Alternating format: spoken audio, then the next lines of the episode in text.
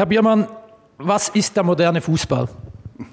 Das ist aber wirklich eine sehr, sehr großflächige Frage. Ähm, der moderne Fußball ist für mich so eine, ähm, ein Zeitabschnitt, der äh, 1992 begann ähm, weil 1992 sich im Fußball sehr viele Sachen gleichzeitig geändert haben.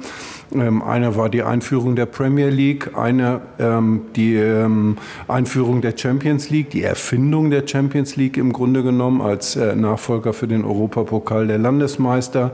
Ähm, in Deutschland begann auch ein neues Fernsehzeitalter, dadurch, dass äh, Ransat 1 die Berichterstattung übernommen hat. Die Rückpassregel ist geändert worden, auch 1992, ähm, was sehr großen Einfluss auf die ähm, Art und Weise, wie Fußball gespielt wurde, hatte, weil ohne die Rückpassregel wird zum Beispiel diesen ganzen Pressing-Fußball von heute ähm, nicht geben. 92 ist auch übrigens Fever Pitch von Nick Hornby erschienen, wo zum ersten Mal eigentlich ähm, Fußball-Fantum äh, nicht nur als Problem oder sowas beschrieben wurde, sondern als, ähm, wie soll ich sagen, als kulturelle, äh, als, als eine eigene kulturelle Form. Ähm, und ähm, äh, jedenfalls hat sich 1992 unglaublich viel verändert und ähm, ist äh, der Beginn von all dem, was ähm, heute der Fußball ist. Ähm, und was ist der Fußball heute alles? Ähm, einerseits ähm, wird er auf einem Niveau gespielt wie nie zuvor. Also nie war der Fußball so gut wie heute.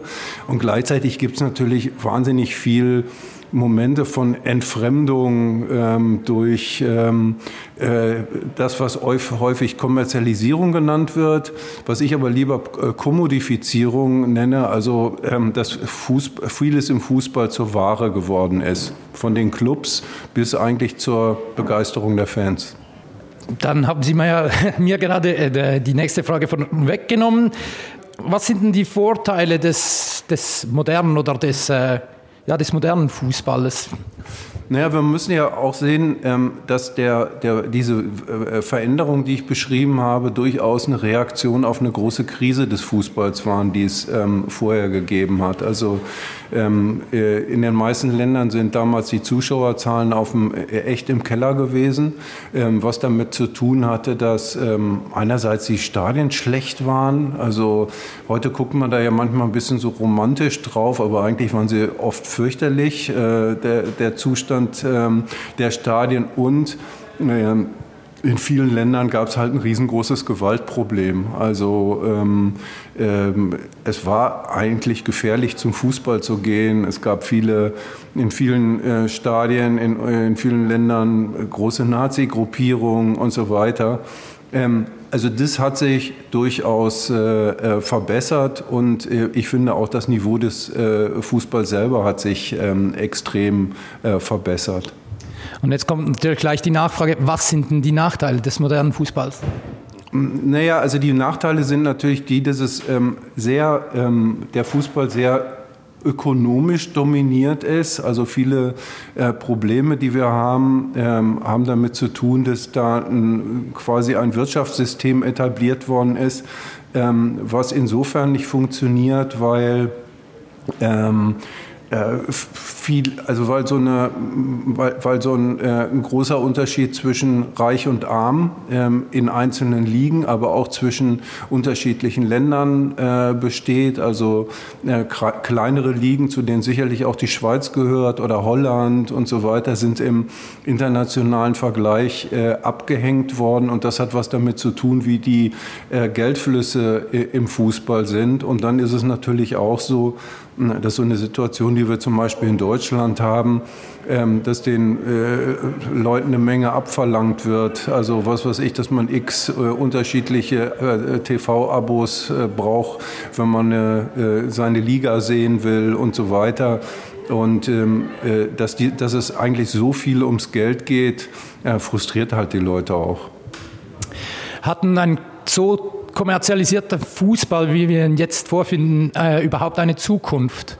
Oder verliert der Fußball seine wahren Fans? Naja, also wenn man, wenn man, sich, das, wenn man sich das anschaut, ähm, es geht im Fußball schon noch ziemlich gut. Also die Zuschauerzahlen sind ja eigentlich flächendeckend immer noch ähm, äh, relativ groß. Äh, relativ hoch ähm, und gerade in der kommerzialisiertesten Liga Europas, in der, nämlich in, in England, ähm, sind die Stadien rappelvoll, obwohl die ähm, Eintrittspreise äh, ja wirklich äh, prohibitiv sind. also es ist Wahnsinn, was man da bezahlen muss, um sich ein Spiel anzuschauen. Also insofern ähm, äh, funktioniert das alles noch. Aber ich glaube, dass es durchaus eine Menge Krisenanzeichen ähm, gibt, dass ähm, äh, Leute sich abwenden, weil Wettbewerbe zum Beispiel langweilig werden. Also wir haben in Deutschland ja das große Problem, dass wir seit zehn Jahren den gleichen Meister haben mit dem FC Bayern und ich habe, hege keinen Zweifel daran, dass auch im elften Jahr äh, die Bayern Meister äh, werden. Ähm, Ähnliches haben wir in, äh, in Frankreich, in ähm, in Italien hatten wir es ganz lange, auch wenn Juventus Turin jetzt ein bisschen hinterherhängt. Ähm, auch in, ähm, in, in, Spanien machen ja eigentlich zwei, drei Mannschaften die Meisterschaft untereinander aus. Und lustigerweise sogar in England, wo ja man eigentlich das Gefühl hat, dass es wirklich eine breite Spitze hat, hat letztendlich Manchester City ähm, einen Haufen Meisterschaften in den letzten Jahren gewonnen. Und man hat so das Gefühl, dass ähm, äh, die ähm, auch ihre Liga in einer Art und Weise dominieren, wie, das, ähm, wie man das sich hätte nicht vorstellen können, dass eine Mannschaft das kann. Sie haben es vorhin angesprochen, immer dieselben Meister in diversen Ländern.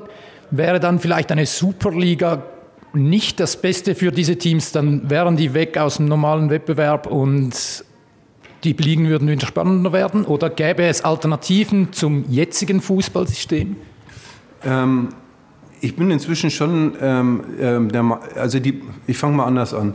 Ähm, die ähm, Super League hatte natürlich eigentlich eine andere Idee. Äh, was sie wollten, ist ähm, äh, das System, so wie es ist, erhalten, nämlich, äh, dass man in der Super League untereinander spielt und aber auch in den nationalen Ligen weiter.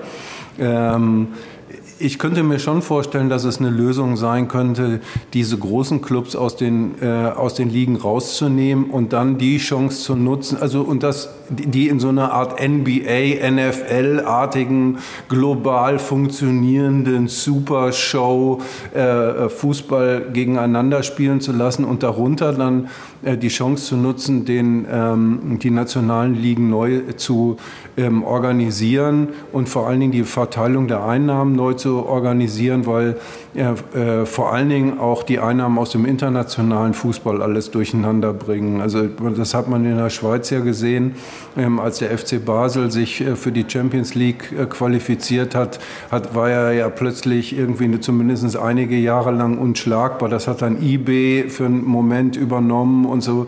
Und solche Verzerrungen gibt es ja in, in vielen Ligen, also in großen wie in kleineren. Ähm, und das wäre vielleicht eine Chance, das zu verändern. Nun sind Sie heute hier, um Ihr neues Buch vorzustellen. Warum sollen unsere Hörerinnen und Hörer heute Abend in die Libro Bar kommen um 8 Uhr?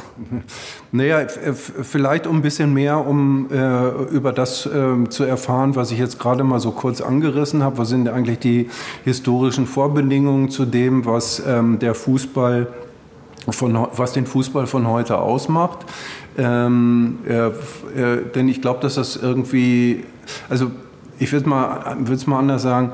Ähm, mir ging es bei dem, bei dem Buch darum, selber ein bisschen zu verstehen, was eigentlich los ist. Ähm, wie, wie sind wir da gelandet, ähm, wo, wir, wo wir heute stehen? Und ähm, ich glaube, dass ich ein paar Antworten gefunden habe, ähm, vielleicht auch Antworten, die helfen, ein bisschen weiter darüber nachzudenken. Und ich glaube, alle, die sich ähm, genau für diese Fragen interessieren, die sind bestimmt nicht schlecht aufgehoben äh, bei der Veranstaltung. Wunderbar, dann komme ich noch zu meiner Abschlussfrage. Können Sie mir die Abseitsregel erklären? ja, das kann ich. Soll ich das jetzt wirklich tun?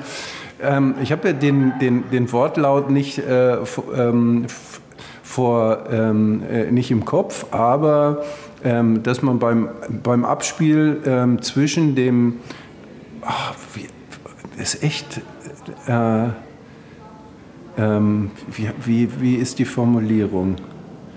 Ähm, beim Abspiel dürfen zwischen ähm, der Gegner, zwischen der gegnerischen ähm,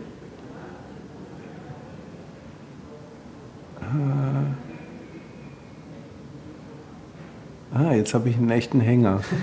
Kein Problem. Ähm, warte mal, wie erkläre ich das am besten? Ähm, eine echt geile Frage, die, ich mir schon lange nicht mehr gestellt habe.